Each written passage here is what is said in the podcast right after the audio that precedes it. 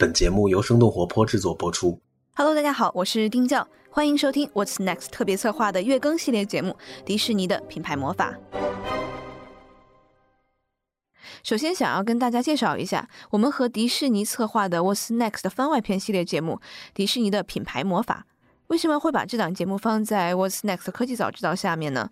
我们觉得品牌、IP 和科技公司其实有着不可分割、千丝万缕的联系。从迪士尼收购乔布斯一手创办的皮克斯，到去年我们做了好几期都是在这个科技、内容、品牌的交叉领域的内容，包括迪士尼负责流媒体的 Kevin Mayer 去年加入了 TikTok 后又离职，包括去年昙花一现的梦工厂的创始人凯森伯格的流媒体公司 Quibi，，运营了不到一年时间就败下阵来，到最近亚马逊以八十四点五亿美元的价格收购了米高梅。我们希望能够通过这个系列，从品牌、科技、内容等几个方面，给大家带来最新的商业观点和启发。在这个系列里面，我们邀请到了世界上最懂品牌以及 IP 运营的公司之一——迪士尼，和我们一道探索品牌运营的方法论。我们将和迪士尼从打造深入人心、与时俱进的品牌，创造新 IP、跨界品牌合作。品牌国际化等等一系列大家关心的品牌话题展开讨论，为想要打造有影响力品牌的从业者带来启发。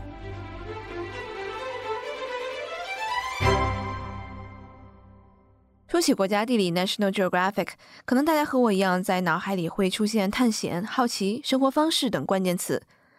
国家地理全球社交媒体粉丝总数超过了五点一亿，旗下涵盖了电视、杂志、数字媒体和非营利学会等四大板块。这是一个有着一百三十三年历史的品牌。从二零一九年迪士尼完成收购二十一世纪福斯之后，国家地理也加入了迪士尼的品牌矩阵之下。所以这一期我们想和大家聊一聊迪士尼是如何运营国家地理这个品牌的，以及在进入中国市场之后会有什么计划。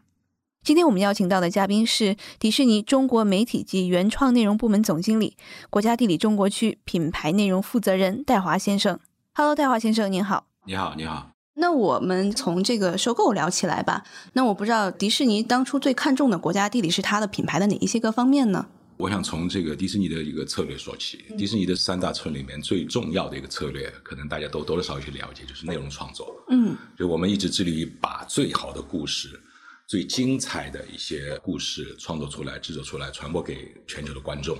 我们在跟其他品牌的引用采购也好、合作也好，或者是什么样的一些合作方式上面，比较注重的是这个机构有没有内容创作的能力。这个机构创作的故事是不是全球顶尖的？这个、嗯这个机构创作出来的内容是不是全球的观众都能够接受，并且非常喜欢的内容？所以我觉得这个从品牌角度来说，我想强调的一个就是内容上，它是有高度契合的内容创作，它的品质、它的这个呃覆盖度、受欢迎的程度，我觉得这个是最重要的一个。说一下国家地理它的一个呃内容的特点是什么？大家都知道纪录片，其实它呃涵盖了很多纪实类的节目，它有纪录片，它有基于历史纪实内容的剧情片，它还有很多有教育性、科学性的综艺节目。大的范围来说，它是基于一个呃纪实类的这么样一个呃范畴的内容，开发制作非常优质的各种各样的一个内容形式，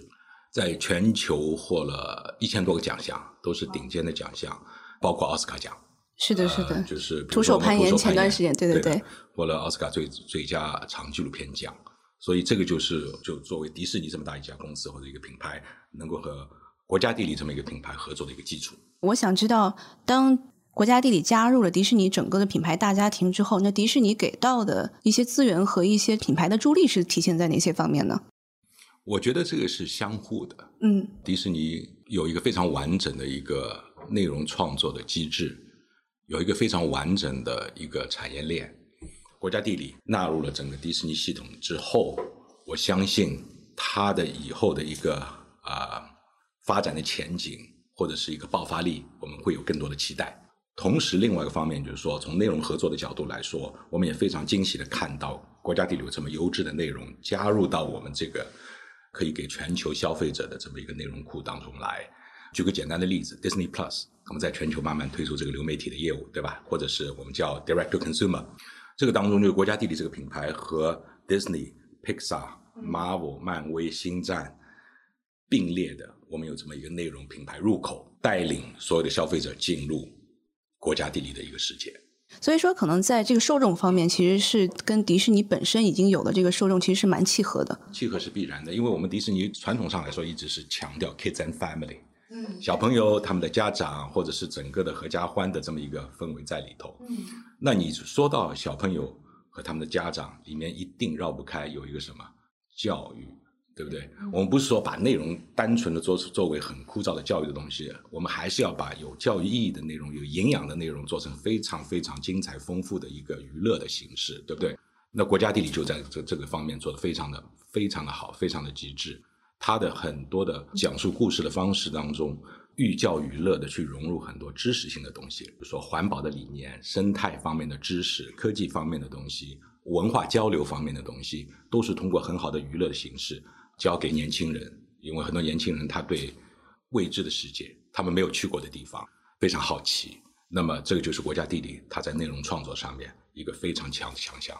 那我们就讲到这个国家地理本身了，它自己的品牌价值独一无二的这个特点是是怎么样的？因为它也是一个一百三十三年的这样的一个品牌了，它也是有一定的历史了。你刚刚说的非常好，有一百三十三年的历史。那么，一百三十三年这个历史的一个品牌，它是怎么来的？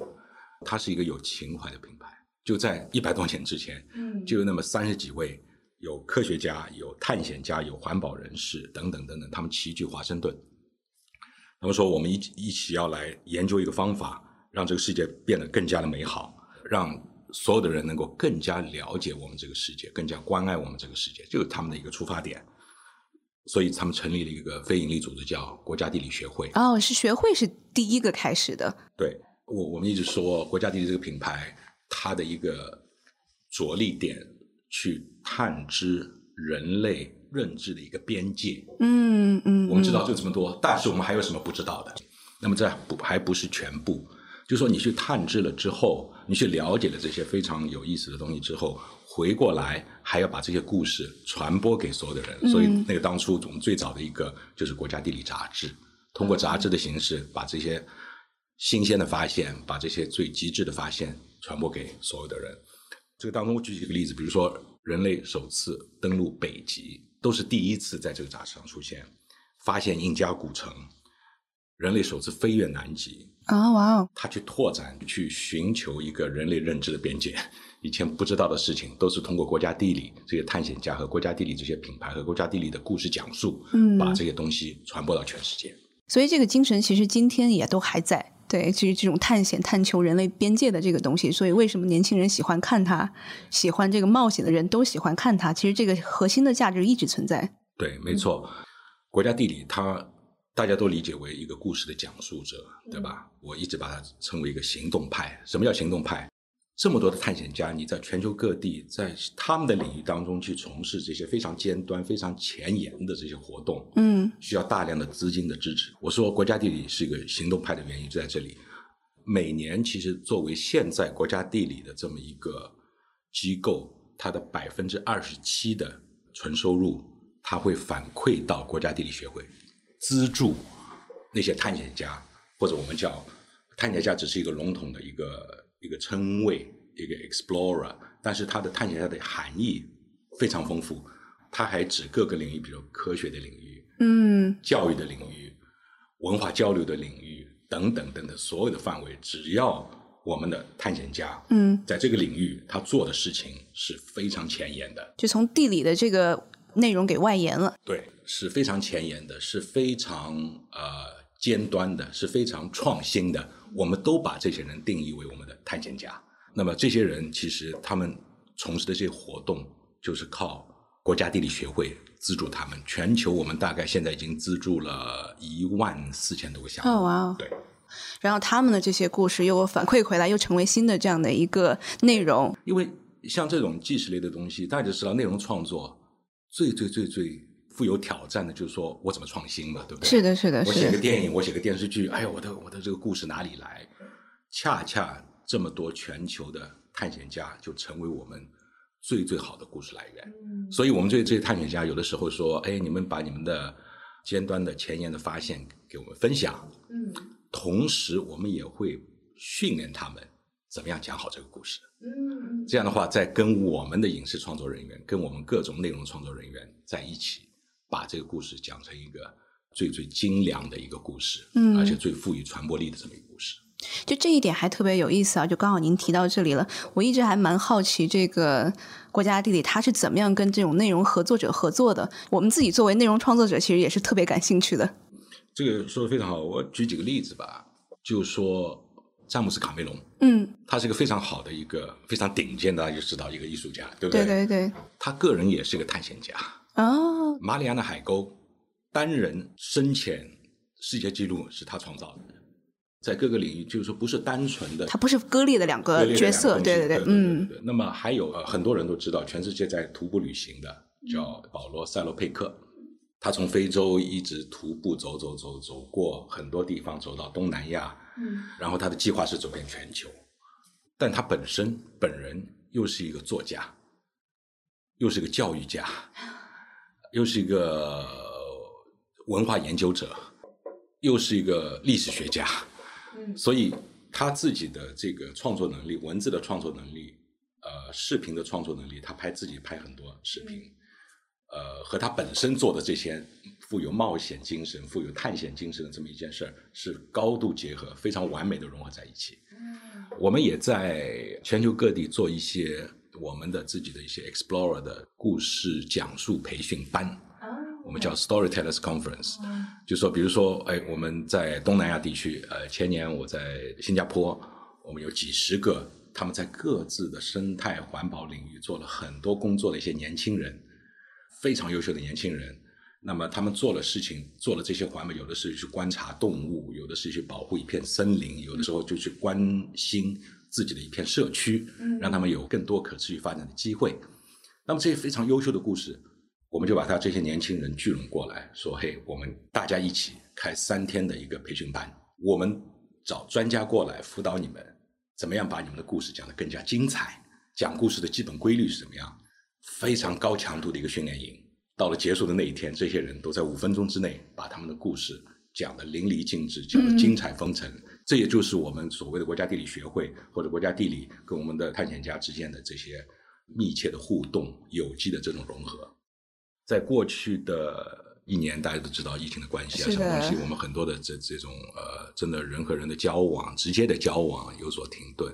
我相信回归到一个正常的一个状态当中，我们大概每年都会办这样的活动，哦，OK，讲一个好的故事，制作一个精良的世界级的这么一个作品，这个是我觉得是我们可能是所有我们跟消费者互动当中最最核心的一个东西。那我刚刚说到徒手攀岩，他获了很多奖。我们呃每年现在还制作大量的，我把它称为鸿篇巨制。我们已经不是简单的说拍摄一些电视纪录片，很多呃跟好莱坞明星的合作，很多内容都是真的是让人瞠目结舌的那种。呃，举个简单例子，就最近我们在 Disney Plus 呃一个内容推介会上面，我们有大量的国家地理的内容，重磅级的内容推出。我比较印象比较深刻的叫《Secret of Wales》，我们现在还没有一个中文正式还没有中文呃正式的译名，就大概就是一个鲸鱼的的鲸的秘秘密故事，对对对，嗯，鲸它本身就有好多好多种类，它是第一次我们用高科技的手段，第一次完整的记录了各种鲸的生活的一个场景，而且是从一个非常拟人化的角度去讲述他们家庭的故事，非常感人，很多很多镜头，这些他们的互动是第一次被拍摄到。你在接触到他们的时候，为了不影响、不打搅到他们的一个生态，你还呃生活环境、生活场景，你还要把自己的一个我们叫什么一个水费要关掉，完全我们摄影摄哦影师就是在那个嗯。一段时间，我也真的不知道是一分钟、两分钟，憋气完全是完全是，没有这个嗯 打扰到他们的环境下去拍摄他们，而且拍摄到很多很多鲸在不同场景下的一些姿态。我那个时候一个制作人跟我说说，哎，突然他们看到一个镜头，说很多鲸鲸都是这样游的嘛，嗯。水平的这么游的嘛，嗯突然发现很多的鲸都这样站着，为什么呢？因为这金妈妈在等待他们的宝宝进行哺乳。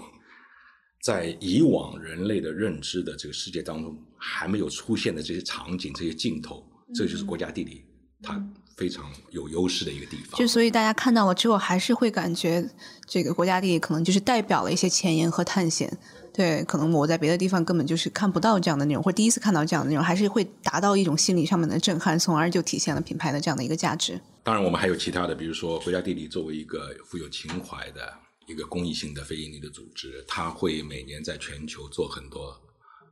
环境保护、生态保护上面的一些倡议活动。嗯嗯嗯。而且这些运运用这个国家地理全球布局的这么一个媒体网络和一个产业，呃，各种各样的产业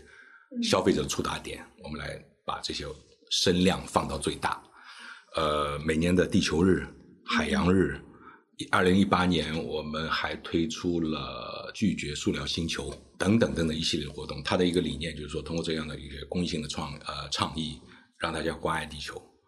告诉每个人，你们每个人对你们生存的这个赖以生存的这个这个星球是负有责任的。当然，我们还有很多产品，包括我们有沉浸式的展览，我们有探险家体验中心。我们有各种消费品，你在可能在很多机场也看到我们的一些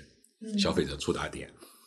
刚刚我也说到这个我们的人才库，外部的人才，我们的 Explorer，我们为他们建立这么一个探险家的一个社群，通过社交媒体啊，通过他们自己的这些影响力，凝聚他们的专业力力量，也是扩大我们品牌的影响。在中国，我们主要做的事情就是内容制作，我们做大量的，我们大概过去几年做了大概近两百个小时的。呃，中国题材的国家地理的纪录片，然后进行亚太区或者甚至全球的一个传播。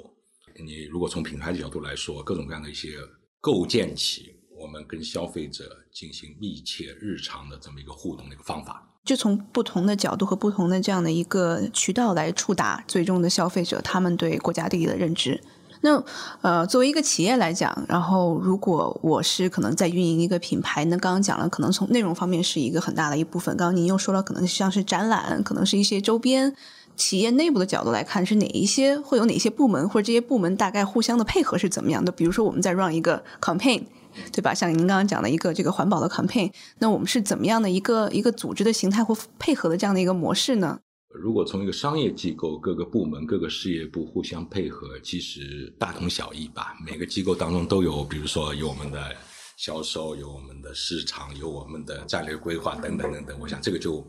不用多说。比较有特点的一个就是我刚刚提及的，我们有一个商业运作的部门，对不对？我们还有一个学会，嗯，他们这两个大的板块的互相配合，我相信是非常有特色的。它可以把国家地理最优质的故事，把这些富有营养的、富有教育意义的东西变成教材。比如说，它可以分发到全球各地，不管你有钱还是没有钱，你去学校上学，我们跟很多学校、教育机构合作。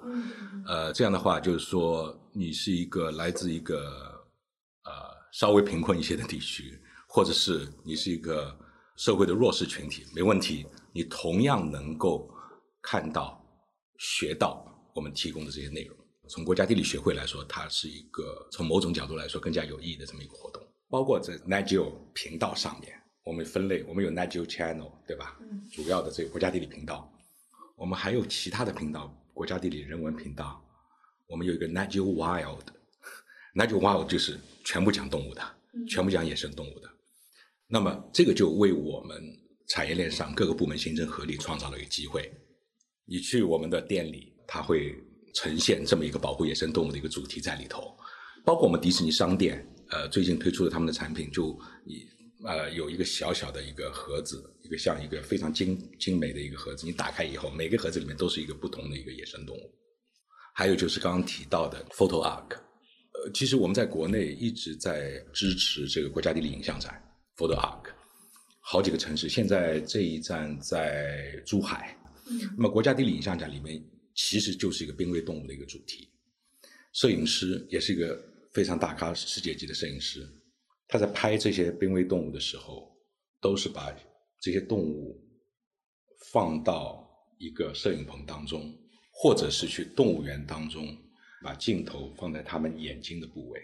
抓取他们的眼神。所以你去国家地理影像展的时候，你会非常震撼，所有的濒危动物目光直直的看着你。你感觉会跟它产生一个交流，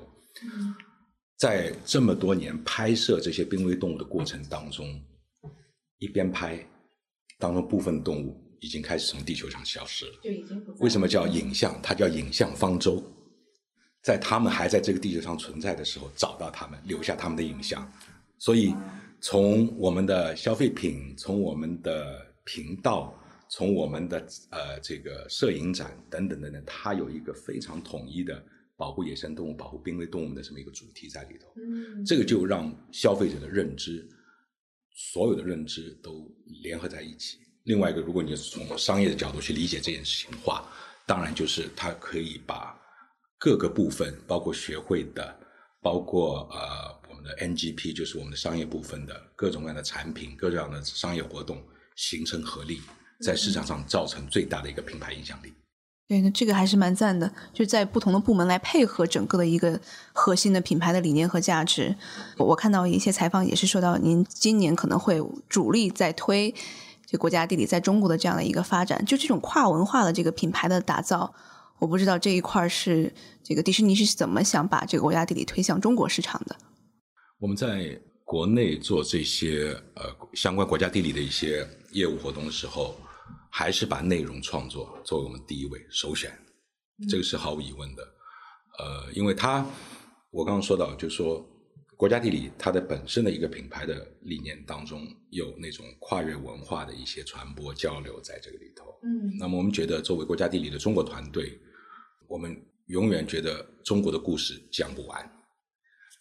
大量的故事未被讲述，所以我们现在每年大概要制作十几个小时的纪实类节目、纪录片，以纪录片为主。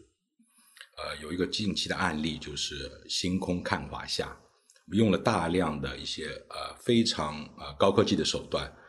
那个时候是找了我们美国的团队、美国的主持人、我们本地的团队、本地的这些制作人员，大家一起合作，拍了三集，一集是长城，一集是元上都，一集是石峁。我不知道您听说过石峁？它在陕西境内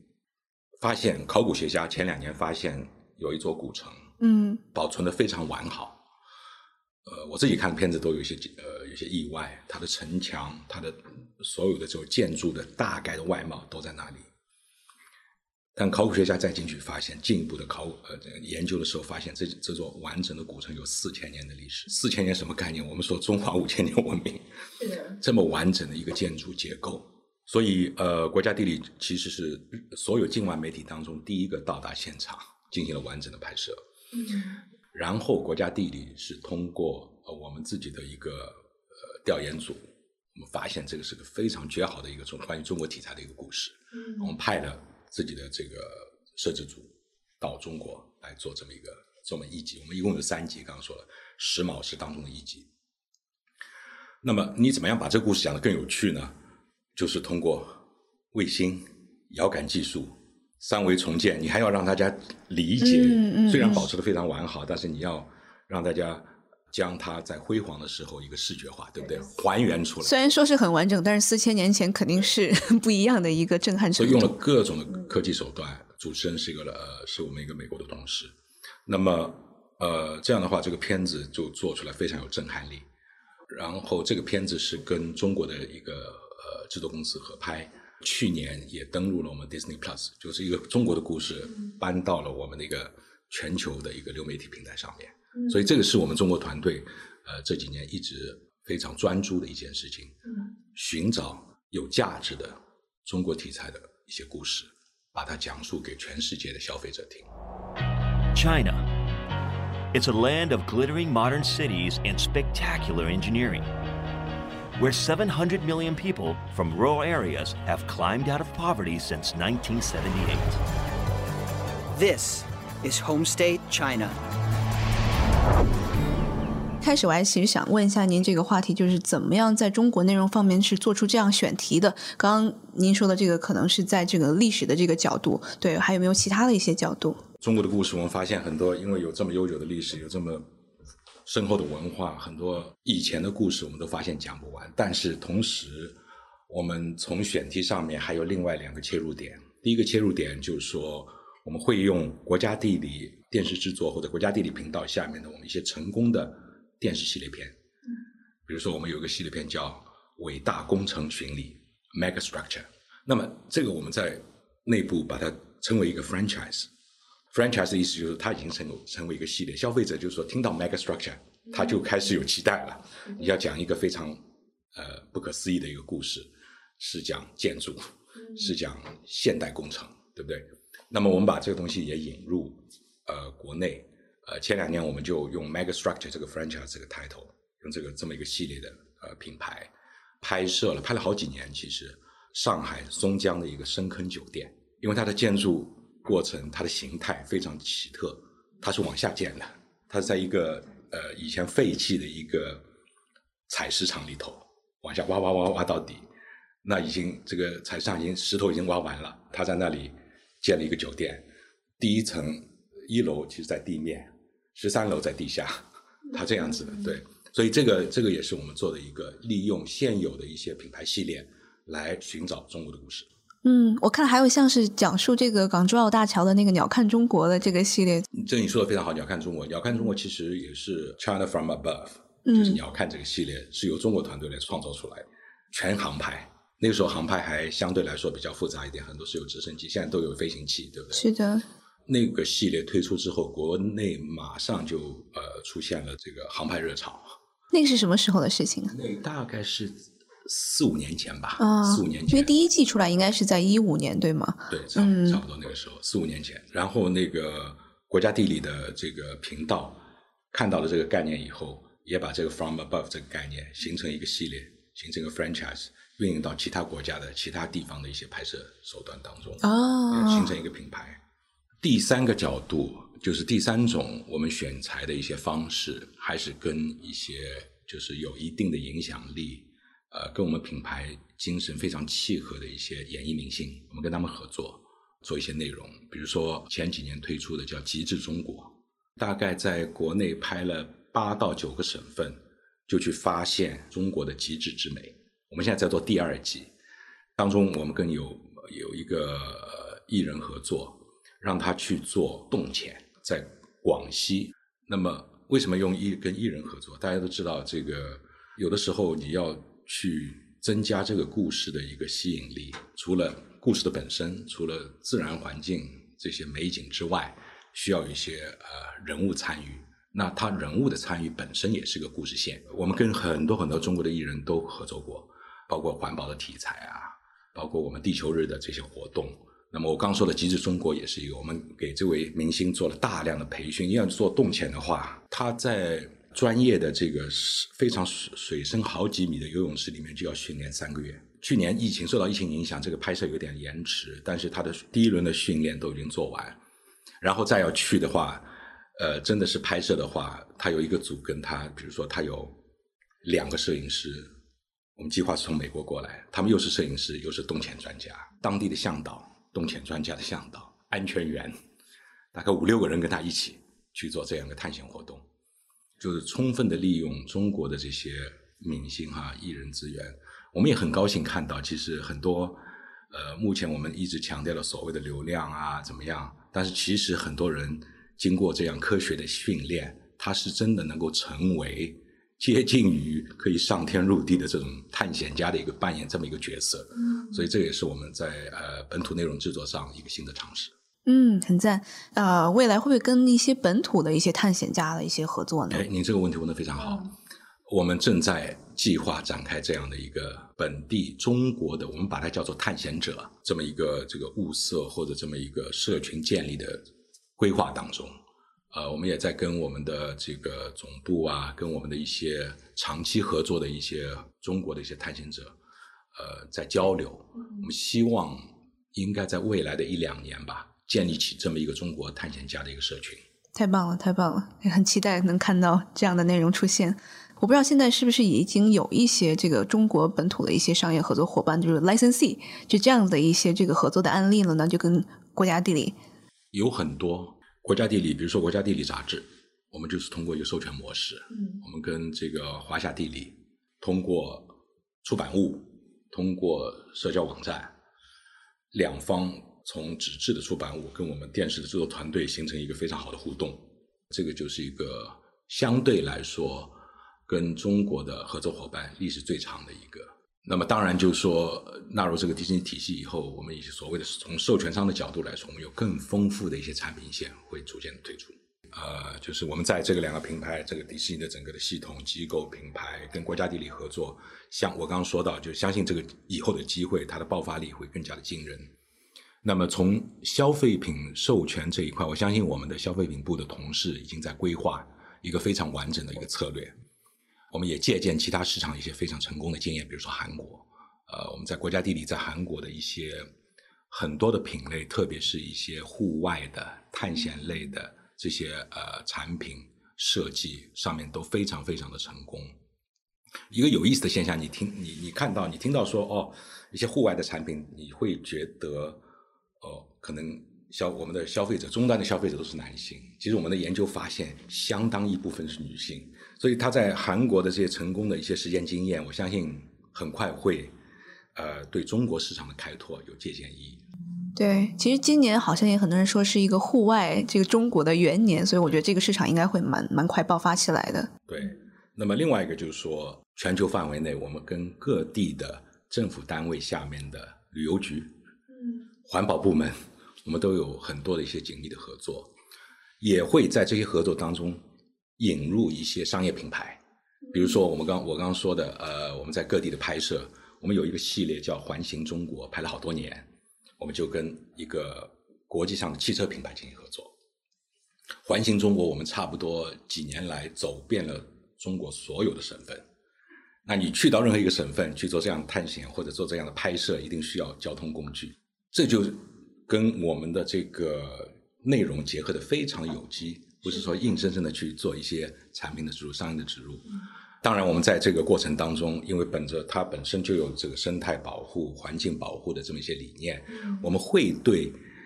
品牌在跟我们的合同当合作当中，对他们的比如说汽车，你的排量啊，你是不是一个绿色能源呐？我们会有这方面的一些呃小小的诉求在里头。那么也希望。跟商业品牌合作过程当中，不去破坏我们整个呃国家地理这么一个品牌的价值。哦，还有就是，比如说摄影器材，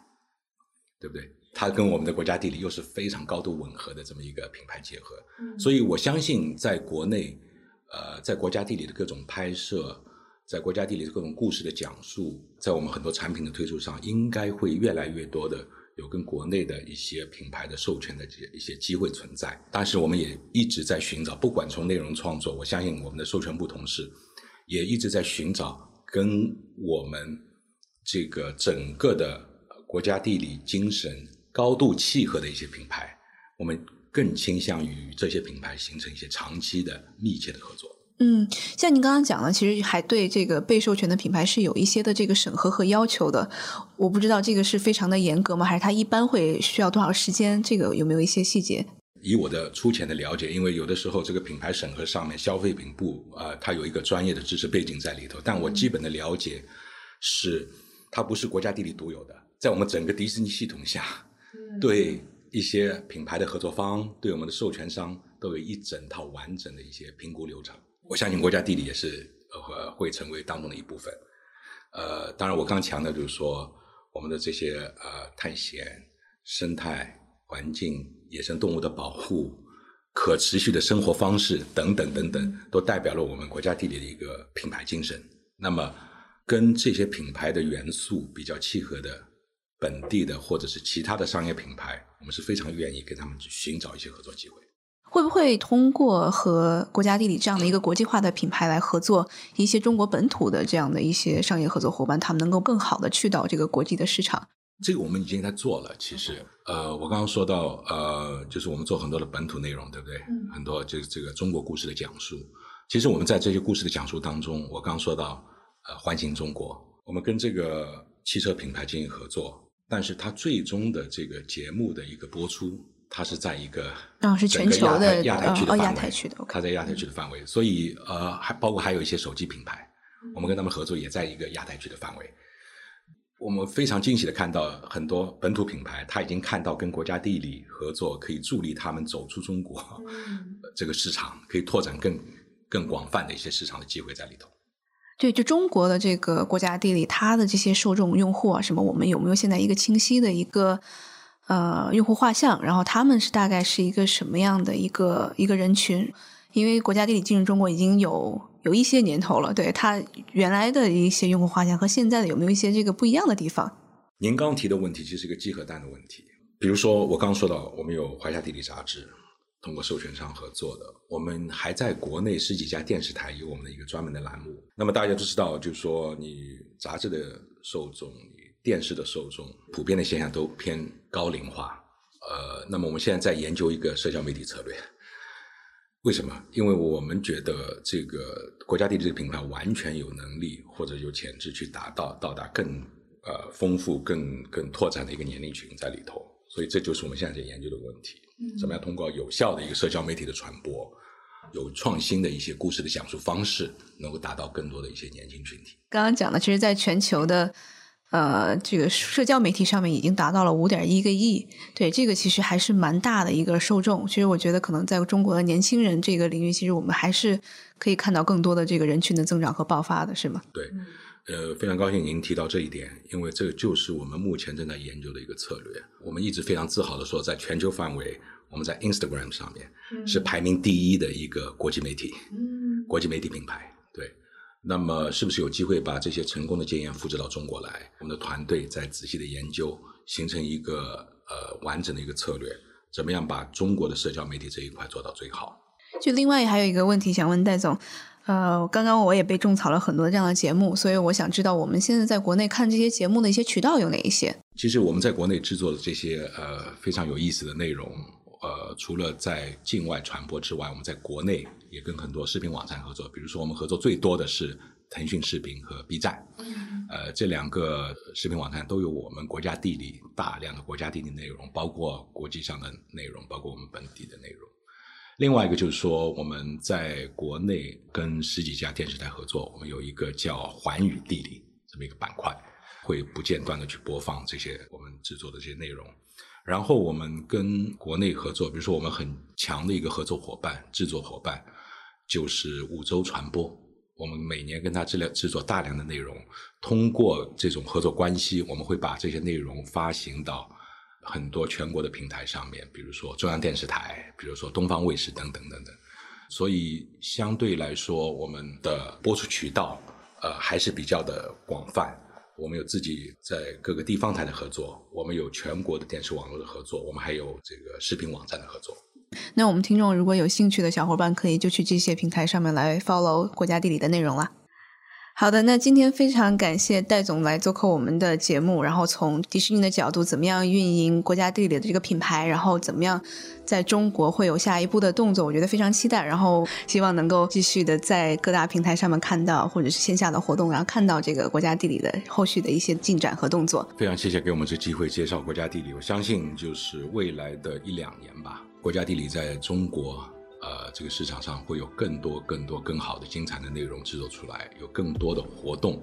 在各地会会慢慢的展开。我们也会跟你们保持一个联络，告诉你们我们最新的一些呃这个进展。好的，好的，谢谢，谢谢，谢谢。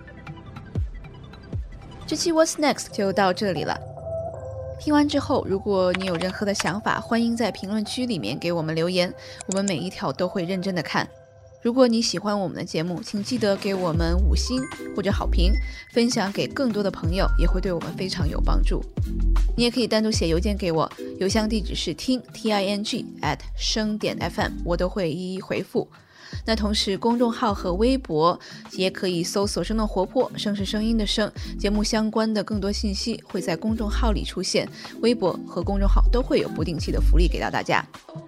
如果你想要跟我们更加紧密的讨论和分享，或者想要认识和你一样有求知欲的新朋友，可以加入我们的微信群。进入听众群的方法是在公众号文章中扫码添加，或者是公众号后台回复“科技早知道”即可获取邀请码。期待你的加入，我们下期见。